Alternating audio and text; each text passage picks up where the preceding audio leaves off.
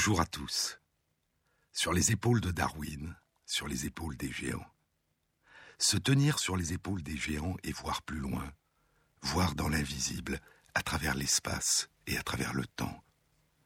Pouvoir s'évader du présent et remonter vers le passé à contre-courant, de génération en génération, d'origine en origine. Nous sommes des héritiers. Nous sommes faits de mémoire, de l'empreinte qui demeure en nous de ce qui a disparu. Et nous portons en nous d'innombrables traces de la succession des ancêtres qui nous ont donné naissance. Être vivant, dit Philippe Roth, être vivant, c'est être fait de mémoire. Mais nous vivons dans l'oubli de nos métamorphoses, dit Paul Éluard, dans le dur désir de durer.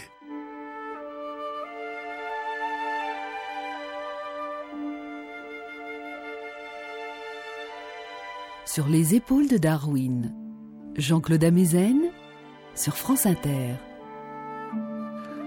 L'une des plus grandes révolutions scientifiques des 150 dernières années a probablement été l'idée que l'ensemble de l'univers, y compris l'univers vivant qui nous entoure et nous inclut, est émergence, devenir, transformation, métamorphose, qu'il s'est construit a évolué à partir d'interactions entre les composants élémentaires de la matière, à partir d'un mélange de contingences, de hasards et de contraintes, de relations de causalité auxquelles nous donnons le nom de loi de la nature.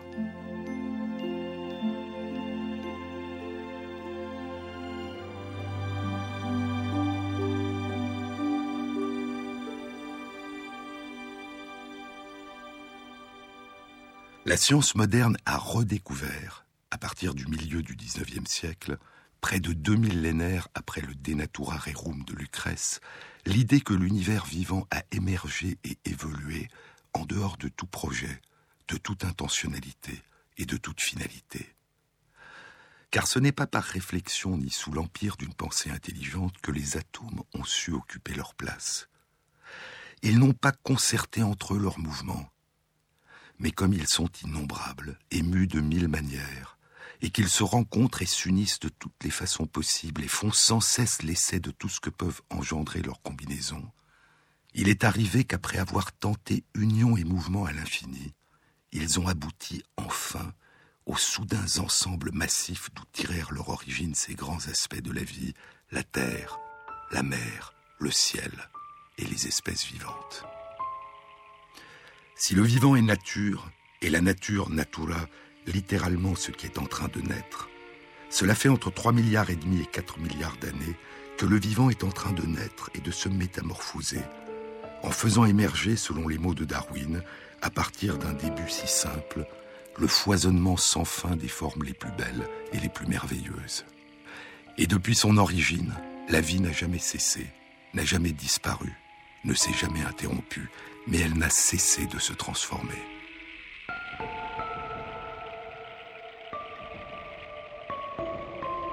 Ce qui fut se refait, tout coule comme une eau, et rien dessous le ciel ne se voit de nouveau, chante Ronsard.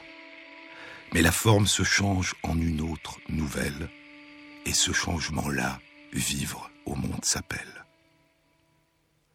Depuis son origine, c'est sous la forme de ses composants les plus élémentaires et les plus universels, les cellules, que le vivant s'est propagé à travers le temps, et nous ne représentons que l'une des innombrables variations que les cellules ont réalisées sur le thème de la complexité. La véritable généalogie qui sous-tend la continuité du vivant est une généalogie de cellules, une généalogie cellulaire. L'immense majorité des êtres vivants qui nous entourent et qui nous ont précédés depuis la nuit des temps sont des êtres unicellulaires composés d'une seule cellule, comme les bactéries et les levures. Mais chacun d'entre nous est, comme tous les animaux et les plantes qui nous entourent, une généalogie, une succession de générations de cellules, un microcosme, écrivait Darwin émerveillé, un microcosme, un tout petit univers constitué d'une multitude d'organismes qui se reproduisent, incroyablement petits et aussi nombreux que les étoiles dans le ciel. Depuis 800 millions à un milliard d'années, depuis la naissance des premiers animaux et des premières plantes dont le corps est composé de plusieurs cellules, se répète un événement à la fois familier et mystérieux. Une cellule unique, une cellule œuf fécondée, née de la fusion de deux cellules qui proviennent de deux individus distincts, donne naissance à un univers entier, un corps, oiseau, arbre, papillon, fleur ou être humain, qui grandit, vit pendant un temps, puis s'efface et disparaît, souvent après avoir contribué à son tour à la naissance de cellules œufs fécondées, d'où surgissent de nouveaux univers. À la question de ce que nous sommes avant notre début, la réponse est à la fois simple et étrange. Nous sommes une potentialité, déjà présente mais encore fragmentée, éparpillée dans deux cellules séparées, lointaines, qui appartiennent à deux nébuleuses distinctes et qui un jour, par hasard, se rejoignent et fusionnent en une cellule unique, nouvelle. Et de cette succession d'explosions fugaces à travers l'espace et le temps, nous sommes, avec l'ensemble des animaux et des plantes qui nous entourent, les seuls témoins et les seuls survivants. Individus complexes, composés d'une multitude de cellules, nous ne nous reproduisons pas en nous dédoublant, mais en créant à deux un nouvel être à la fois semblable et différent de nous. Et de la conception à la naissance, de l'enfance à l'âge adulte et de la vieillesse à la mort, se construit, se déconstruit, se reconstruit puis se défait notre univers singulier et éphémère. Au moment où commence véritablement notre existence, nous sommes chacun tout entier contenu dans une seule cellule. Et de cette cellule unique naît soudain un univers en expansion. Cette cellule originelle est déjà, à l'instant où elle se forme, l'ancêtre d'un corps d'enfant, d'un corps d'adulte à venir, avec un cœur, des poumons, des reins, des bras et des jambes, des muscles et des os, un cerveau qui déchiffrera et recomposera en nous le monde environnant, notre mémoire, nos émotions, faisant naître notre conscience et nos pensées, nos désirs et nos rêves.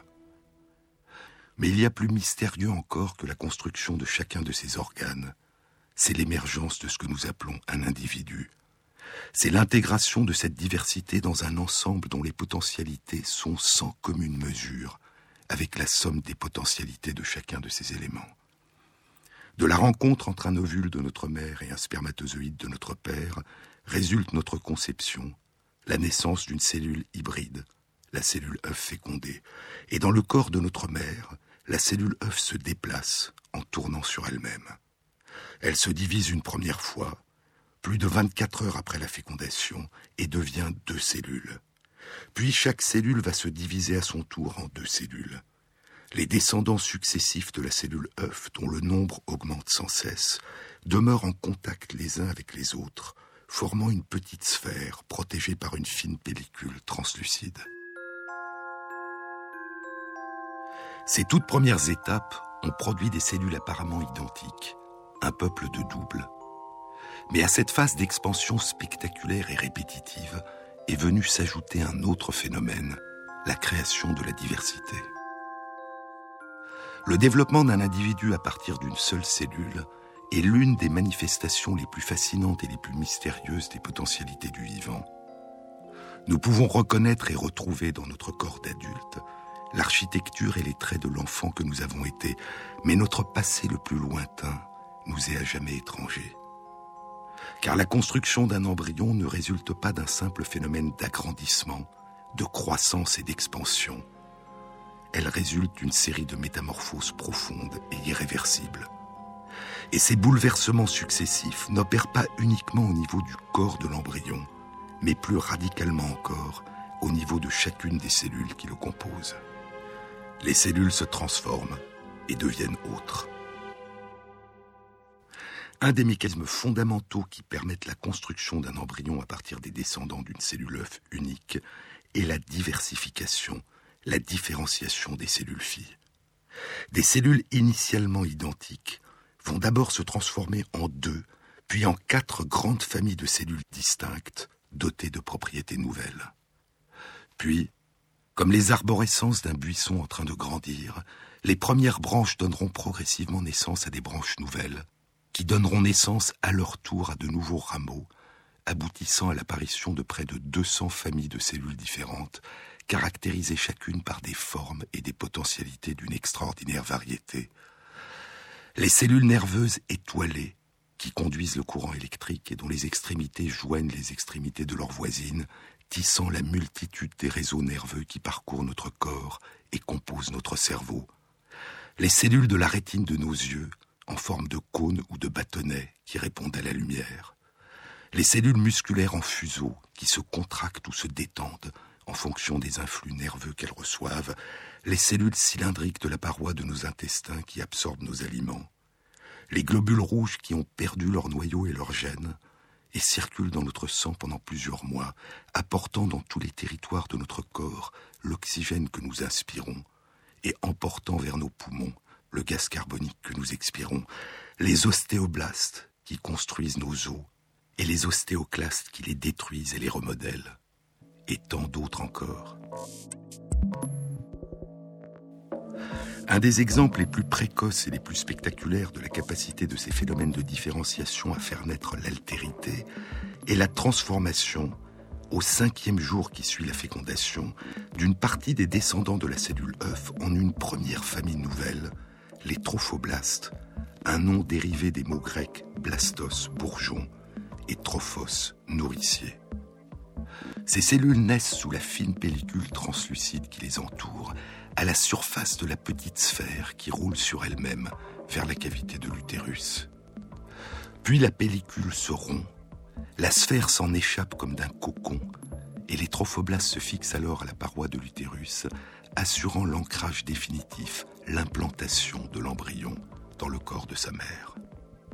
Les trophoblastes traversent la paroi de l'utérus, rejoignent les vaisseaux sanguins de la mère, fusionnent avec eux et forment de nouveaux vaisseaux qui détournent le sang maternel, irriguant l'embryon, lui apportant nourriture et oxygène. Les trophoblastes jouent un rôle essentiel dans la survie et le développement de l'embryon, mais ils ne partagent pas son destin. Ils participent à la construction du placenta qui nourrit et protège le fœtus et qui sera expulsé au moment de l'accouchement, puis disparaîtra. Descendant de la cellule œuf, formant un pont entre la mère et le fœtus, les trophoblastes sont devenus irréductiblement autres, au point de ne plus faire véritablement partie à la naissance ni du corps de l'enfant, ni du corps de la mère. Je vous ai parlé la semaine dernière de la grande aventure de l'épigénétique, l'étude des effets de l'environnement sur les façons dont les cellules et les corps utilisent leurs gènes. Épigénétique, c'est-à-dire littéralement ce qui est au-dessus, en plus, au-delà de la séquence des gènes, l'épigénétique, un domaine de recherche actuellement en pleine expansion, qui explore la complexité des interactions entre gènes et environnement. Chacune de nos cellules contient les mêmes gènes que la cellule œuf qui nous a donné naissance, la somme d'une moitié prise au hasard des gènes de notre père et d'une moitié prise au hasard des gènes de notre mère. Et à chaque fois qu'une cellule de notre corps donne naissance à une cellule fille, la totalité des gènes initialement présents dans la cellule œuf a été fidèlement recopié et propagé. Et pourtant, nous ne pouvons nous construire que parce que nos cellules sont devenues autres. Et la diversité des plus de 200 familles différentes de cellules qui construisent et composent notre corps est due aux plus de 200 façons différentes qu'ont nos cellules d'utiliser leurs mêmes gènes.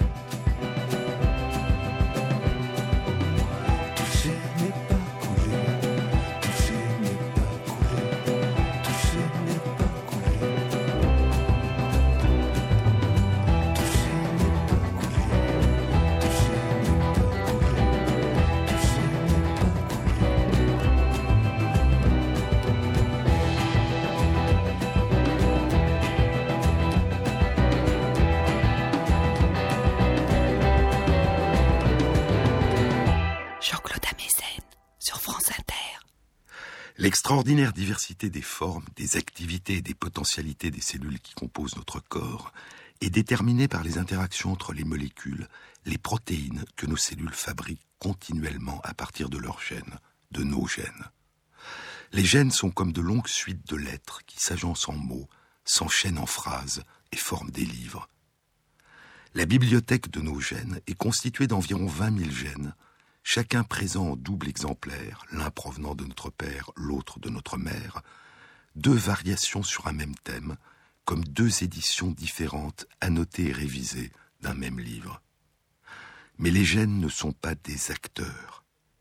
Contrairement à la plupart des protéines que les cellules fabriquent à partir de leurs gènes, protéines qui, comme les enzymes, sont capables d'exercer des activités, de réaliser des transformations chimiques, les gènes n'exercent pas par eux-mêmes d'activité.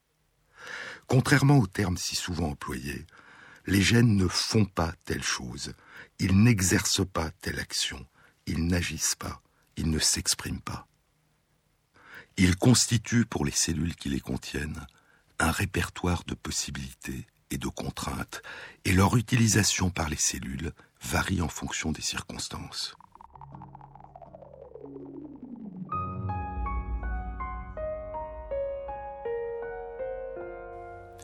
Les gènes n'occupent que 2 à 5% de la longue molécule de notre ADN. 20 à 25% supplémentaires de notre ADN sont occupés par des régions dites régulatrices. Ces régions régulatrices sont l'équivalent d'interrupteurs qui chacun déterminent la capacité pour une cellule à utiliser le gène correspondant. Selon la nature des protéines qui ont été fabriquées par une cellule et qui occupent un interrupteur donné, le gène correspondant pourra ou non être utilisé par la cellule. Et à partir d'un même gène, une cellule peut généralement, en fonction du contexte, fabriquer plusieurs protéines différentes. Les véritables outils, les véritables acteurs de la vie cellulaire sont les protéines, qui sont plus ou moins rapidement détruites et disparaissent si elles ne sont pas renouvelées. Dès qu'elles ont été assemblées par la cellule, les protéines se replient sur elles-mêmes, adoptant dans l'espace des formes complexes. Et cette forme ne découle pas seulement de la séquence du gène à partir duquel la protéine a été fabriquée, elle dépend aussi de la nature de l'environnement de la protéine et des activités d'autres protéines avec lesquelles elle interagit, notamment une famille de protéines qui a été appelée chaperon et qui lui fait adopter parmi toutes les formes possibles une forme particulière dans l'espace.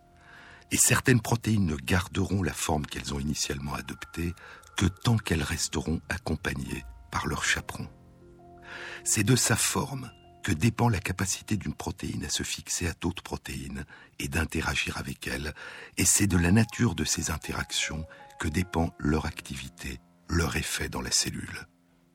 Certaines protéines composent les charpentes qui déterminent l'architecture de la cellule. D'autres ont des activités d'enzymes, participant à la copie de l'ADN et des gènes et à la naissance des cellules filles, ou à la fabrication de nouvelles protéines, ou transportant, modifiant ou découpant en petits morceaux des sucres, des graisses et d'autres protéines, produisant et stockant l'énergie, participant aux cascades de transformation qui permettent à la cellule de capter ses aliments, de respirer et d'éliminer ses déchets. D'autres protéines encore constituent un relais entre l'intérieur et l'extérieur, donnant à la cellule la capacité de répondre à son environnement et de percevoir les molécules émises par les cellules voisines et d'en émettre elles-mêmes, modifiant ainsi le comportement de la collectivité qui l'entoure. Mais tenter d'attribuer à une protéine donnée une activité unique, une propriété intrinsèque, correspond à une illusion. Son activité, ses effets et sa durée d'existence dans la cellule dépendent de son environnement, de la collectivité des autres protéines qui l'entourent, du balai préexistant dans lequel elle va s'intégrer. Et c'est la collectivité des protéines que produit une cellule qui détermine à un moment donné ses caractéristiques et ses potentialités particulières et son appartenance à l'une des plus de 200 familles de cellules différentes qui nous composent.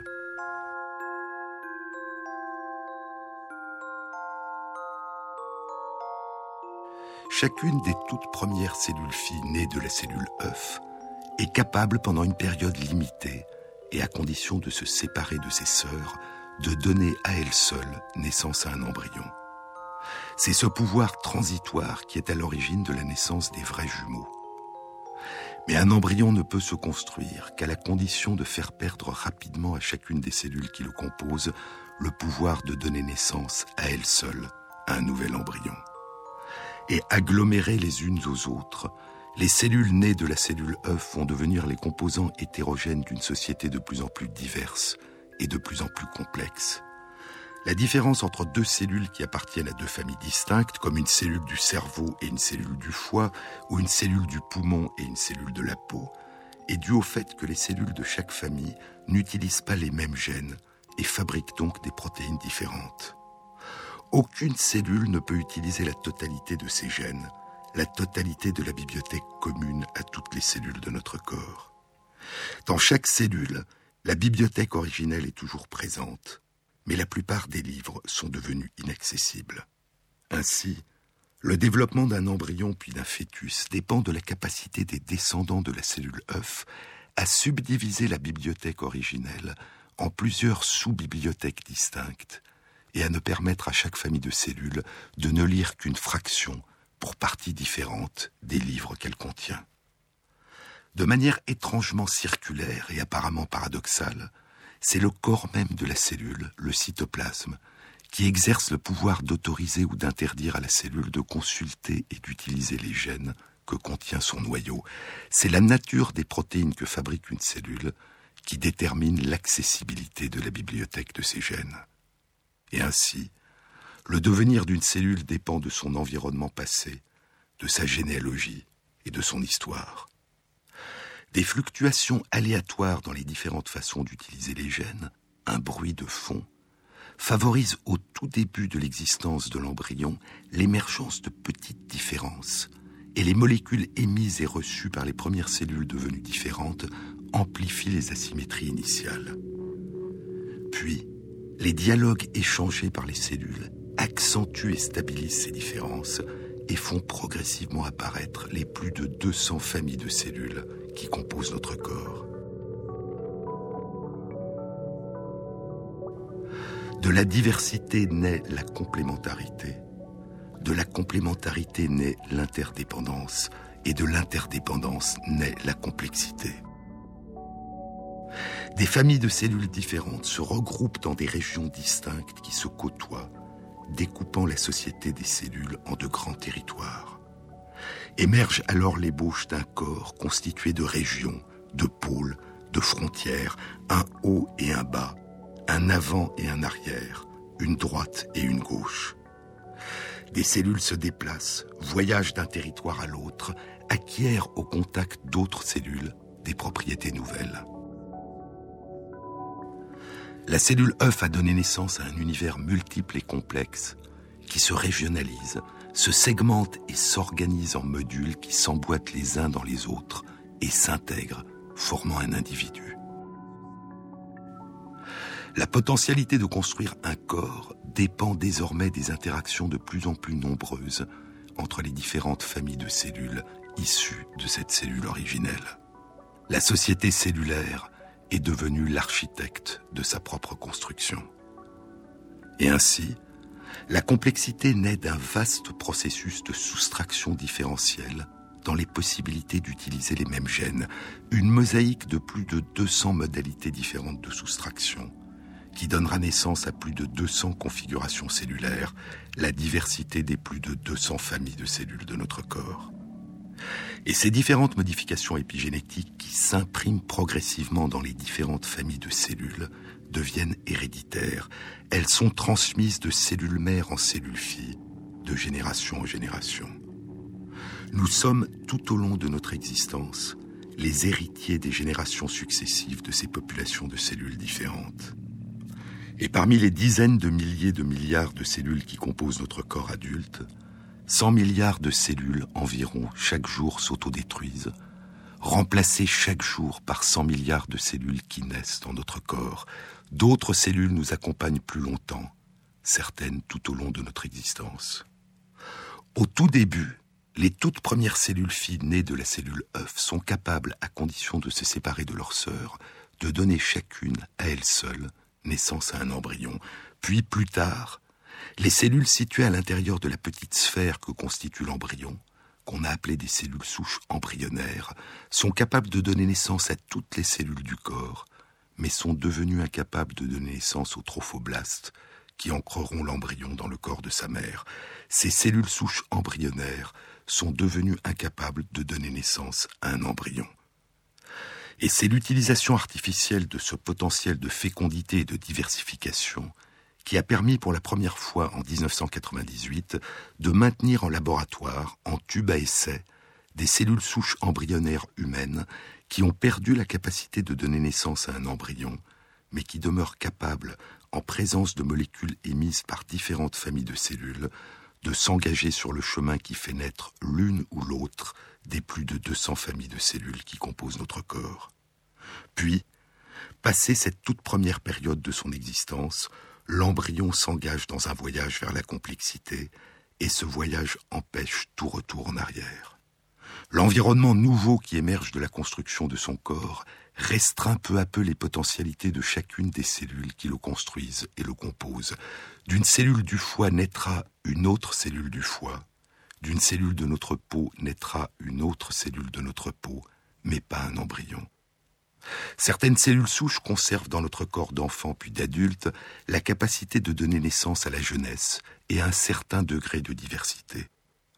Mais elles semblent avoir perdu le pouvoir des premières cellules souches embryonnaires, ce pouvoir de donner naissance à toutes les familles de cellules qui composent le corps. Certains des gènes qui étaient initialement accessibles dans les premières cellules embryonnaires sont devenus inaccessibles dans les innombrables cellules auxquelles elles ont donné naissance. Et pourtant, il y a 18 ans, en 1996, Ian Wilmot publie dans Nature avec Keith Campbell et des collègues de l'université d'Édimbourg la naissance de la brebis Dolly, le premier mammifère né d'un clonage. L'introduction du noyau d'une cellule, c'est-à-dire de l'ensemble des chromosomes, de l'ADN et des gènes que contient cette cellule, son introduction dans un ovule dont on a préalablement retiré le noyau permettait l'émergence d'un embryon. Et ainsi, il apparaissait qu'il suffisait qu'il soit plongé dans un environnement particulier, le corps cellulaire d'un ovule, pour que des gènes qui étaient depuis longtemps devenus inaccessibles redeviennent accessibles et soient soudain utilisés à la construction d'un embryon. Durant les années qui vont suivre, le clonage aboutira à la naissance de chevaux, de chats, de souris, de primates non humains. Mais il y aura beaucoup plus surprenant encore.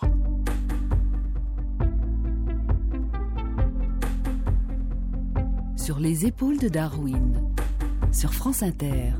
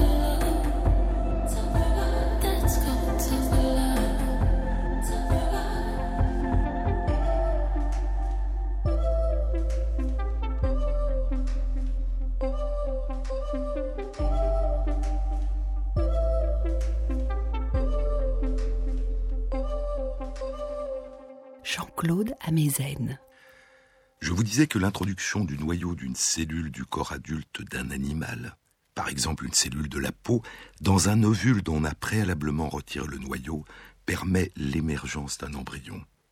On obtient alors dans un tube à essai un petit embryon de l'animal d'une centaine de cellules souches.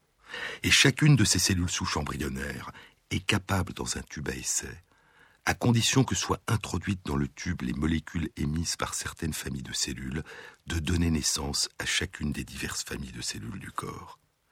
Il y a dans la composition particulière ou dans l'architecture particulière d'un ovule, dans la manière dont l'ovule s'est construit, quelque chose d'encore mystérieux qui permet d'utiliser les gènes à la construction d'un nouvel embryon. Et ainsi, en prenant le noyau d'une cellule d'un corps adulte, on peut dans un ovule, refaire naître la nouveauté et la diversité. Le clonage avait permis de refaire de manière artificielle un voyage à travers le temps, en réempruntant en cours de route le chemin que suit la nature, le chemin qui mène de l'ovule fécondé à l'embryon. Mais il y aura, je vous le disais, une découverte beaucoup plus surprenante. Elle sera publiée dans Cell en 2006 par Shinya Yamanaka qui développe ses recherches à l'université de Kyoto. L'étude indique qu'il suffit de forcer artificiellement une cellule de la peau d'une souris à utiliser quatre de ses gènes qu'elle est devenue incapable d'utiliser depuis la période de la vie embryonnaire pour que cette cellule de la peau s'engage sur un chemin qui la transforme en une cellule souche de type embryonnaire. Elle refait alors d'une toute autre manière sans passer par l'étape de formation d'un embryon, un voyage vers son passé le plus lointain. Et elle peut alors se transformer, en fonction de l'environnement extérieur qui lui est fourni dans un tube à essai, dans la plupart, si ce n'est la totalité, des 200 familles différentes de cellules qui composent son corps.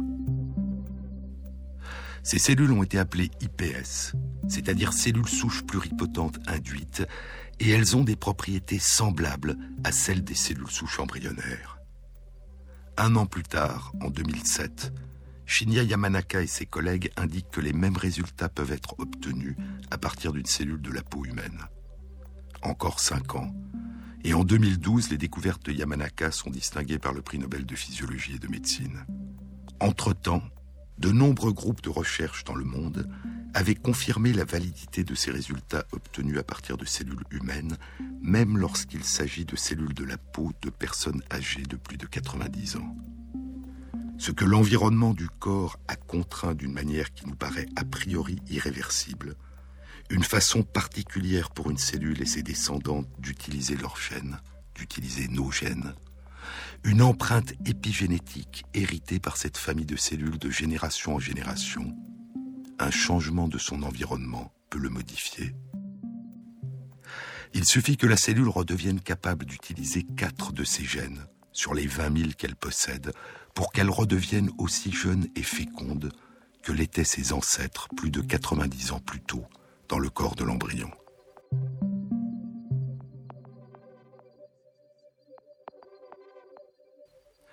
Ces résultats ont des implications qui remettent en question dans de nombreux domaines des idées jusque-là considérées comme bien établies, et en particulier en ce qui concerne le vieillissement.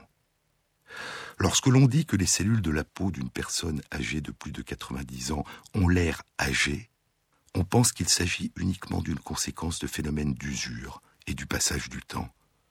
Et pourtant, c'est leur appartenance à l'environnement du corps d'une personne âgée de plus de 90 ans qui leur donne pour partie ce caractère âgé.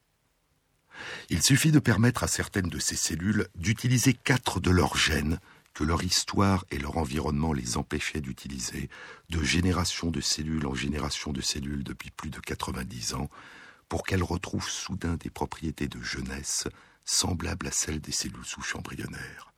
Et ainsi, une partie au moins de ce qui caractérise ce que nous appelons la jeunesse ou la vieillesse de ces cellules peut être modifiée en fonction de l'environnement. Mais lorsque des cellules de la peau d'une personne âgée se transforment en cellules souches embryonnaires, ce n'est pas le temps qui s'efface alors. Si la séquence des gènes de la cellule a été modifiée par des mutations au cours de l'existence, les gènes de la cellule garderont la trace, la cicatrice de ces modifications. Ce qui a été révélé, c'est l'extraordinaire capacité de l'environnement à modifier, à empêcher ou à permettre de nouveaux départs, de nouveaux voyages, de nouvelles métamorphoses. C'est l'extraordinaire pouvoir de diversification que confèrent les mécanismes épigénétiques, les différentes façons qu'ont les cellules d'utiliser les mêmes gènes, et qu'elles peuvent se transmettre de génération en génération tout au long de notre existence.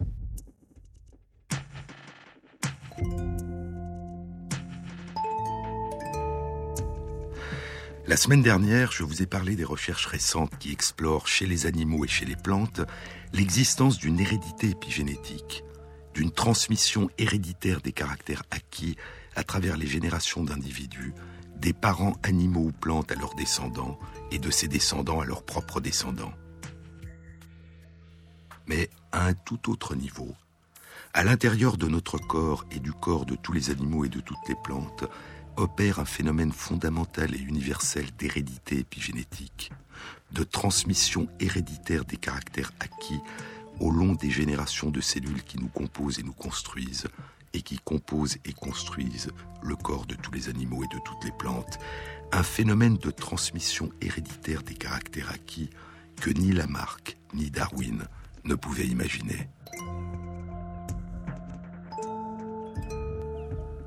Il y a pour nous, et pour l'ensemble des animaux et des plantes dont le corps est composé de plusieurs cellules, une différence essentielle entre la transmission héréditaire de nouveautés à l'intérieur du corps, au long des générations de cellules qui composent les corps, et la transmission de nouveautés de parents à descendants, d'individu à individu.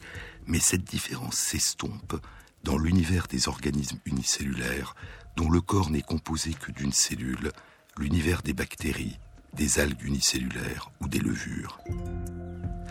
Les organismes unicellulaires constituent l'immense majorité des êtres vivants qui nous entourent aujourd'hui.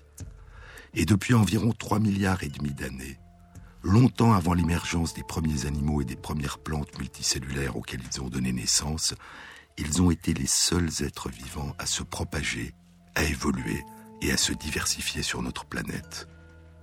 Et dans l'univers des organismes unicellulaires, depuis 3 milliards et demi d'années, la nouveauté s'est transmise de cellules mères en cellules filles au long des générations, la nouveauté due à la transmission de modifications dans la séquence des gènes, et la nouveauté due à la transmission de nouvelles façons d'utiliser les mêmes gènes, la nouveauté génétique et la nouveauté épigénétique, la transmission héréditaire des caractères acquis.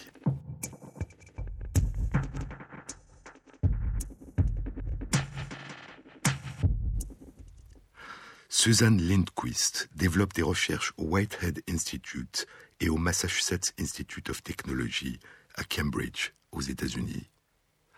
Depuis de nombreuses années, elle explore le rôle que pourrait jouer l'hérédité des empreintes épigénétiques dans l'évolution du vivant. Il y a trois semaines, à la fin août 2014, deux études publiées dans Cell par deux équipes de chercheurs animées par Suzanne Lindquist révélaient un nouveau mécanisme d'hérédité des caractères acquis. Ce mécanisme opérait chez la levure Saccharomyces cerevisiae, littéralement la levure de bière, la levure des boulangers, des brasseurs de bière et des viticulteurs.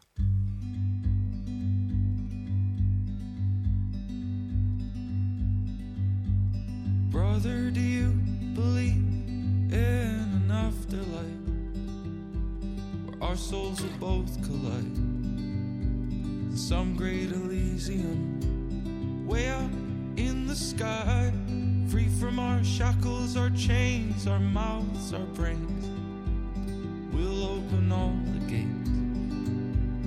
We will walk careless straight into the light.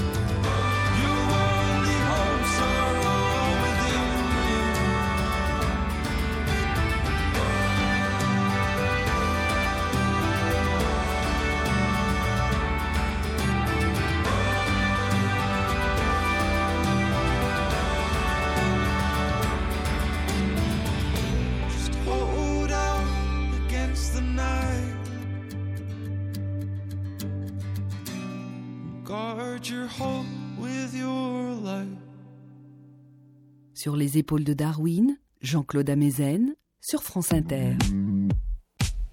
Lorsqu'elles sont en présence d'un sucre particulier, le glucose, les cellules de levure Saccharomyces cerevisiae bloquent toute leur capacité d'utiliser les autres sucres présents dans leur environnement. Elles consomment uniquement le glucose et à partir du glucose, elles produisent de l'éthanol, de l'alcool. C'est cette propriété de Saccharomyces cerevisiae qui a été utilisée depuis très longtemps par l'humanité pour produire de la bière et du vin. Mais les cellules de nombreuses souches de levure Saccharomyces cerevisiae peuvent spontanément ou en réponse à l'environnement produire des molécules, des protéines, qui bloquent cette voie d'utilisation du glucose. Les cellules utilisent alors d'autres sucres présents dans leur environnement, comme le glycérol, et elles produisent moins d'éthanol. Il y a cinq ans, en 2009, Suzanne Lindquist et une collègue montrent que c'est la présence d'une protéine à la forme inhabituelle qui permet à la levure d'utiliser d'autres sucres que le glucose et de produire moins d'éthanol. Appelons cette protéine la protéine Y. Elle résulte d'un changement de forme d'une autre protéine, la protéine X, qui est présente dans toutes les cellules de levure. Une fois qu'elle apparaît, cette protéine Y augmente très vite en quantité. Elle a une capacité qu'ont certaines familles de protéines qu'on appelle des prions. Lorsqu'elle entre en contact avec les protéines X de forme habituelle, la protéine Y force les protéines X à adopter sa forme inhabituelle. La quantité de protéines Y augmente de manière explosive à mesure que les protéines X à son contact adoptent sa forme. Et ces protéines Y se transmettent directement à la descendance, à travers les générations. C'est une transmission héréditaire d'une modification épigénétique, une hérédité d'un caractère acquis, un exemple tout à fait particulier, écrivent Suzanne Lindquist et ses collègues, d'hérédité lamarckienne.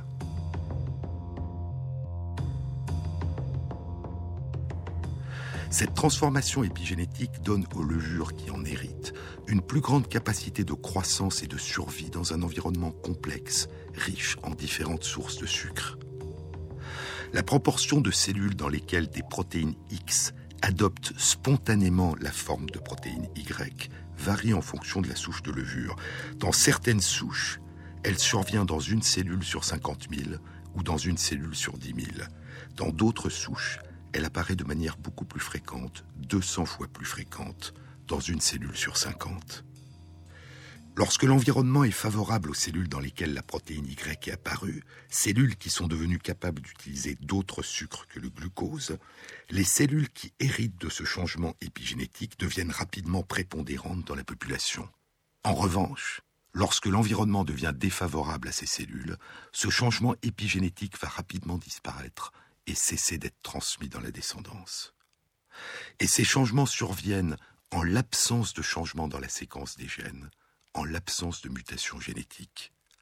Cette forme d'hérédité des caractères acquis semble constituer une capacité d'adaptation rapide et transitoire dans des environnements changeants, fluctuants, une empreinte épigénétique qui peut apparaître, puis disparaître au bout de quelques générations, puis apparaître à nouveau et se transmettre à la population lors de nouveaux changements de l'environnement. Mais les deux études publiées il y a trois semaines dans Cell par Suzanne Lindquist et ses collègues révélaient une toute autre dimension, une dimension écologique inattendue à ce phénomène. L'éthanol est toxique pour de nombreuses espèces de bactéries qui coexistent avec les levures dans le même environnement et en particulier à la surface des raisins qui sont utilisés à la fabrication du vin les chercheurs ont découvert que de nombreuses espèces de bactéries produisent et libèrent des molécules encore non identifiées qui ont pour effet dans de nombreuses souches de levure Saccharomyces cerevisiae d'induire rapidement le changement de forme de la protéine X en protéine Y qui va être transmise à travers des générations et se répandre dans la population. Il suffit d'un très petit nombre de bactéries pour induire cette transformation des protéines X en protéines Y qui s'auto-amplifie ensuite de manière explosive. La présence de la protéine Y dans la population de levure entraîne une diminution de moitié de leur production d'éthanol. Cette modification est bénéfique aux bactéries qui se reproduisent alors dans un environnement moins toxique pour elles, et les chercheurs ont découvert qu'elle est aussi bénéfique aux levures qui en tirent un avantage en termes de croissance et de survie dans un environnement pauvre en nourriture. Les seuls pour lesquels ce changement constitue un inconvénient sont les viticulteurs.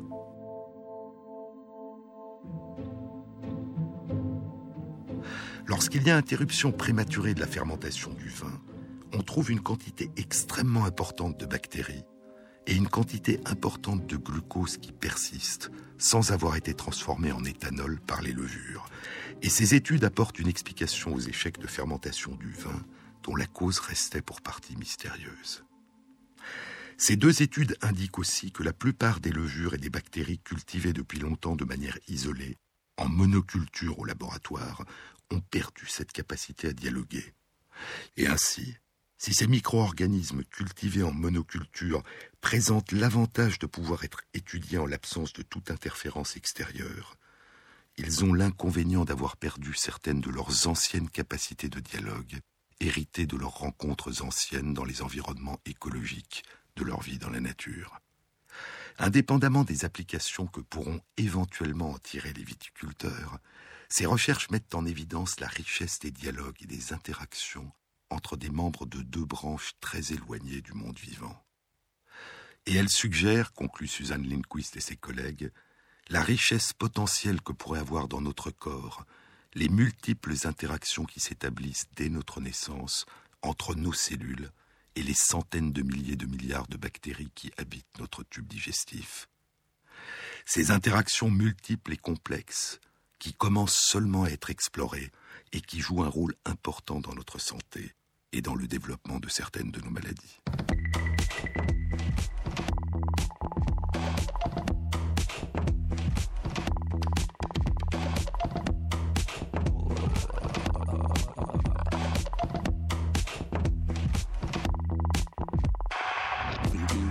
Émission a été réalisée par Christophe Imbert, avec à la prise de son Éric Morin, au mixage Anne-Laure Cochet et Jean-Baptiste Audibert pour la programmation des chansons.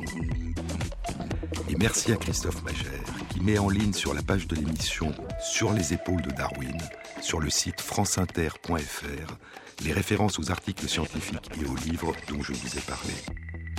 Bon week-end à tous. À samedi prochain.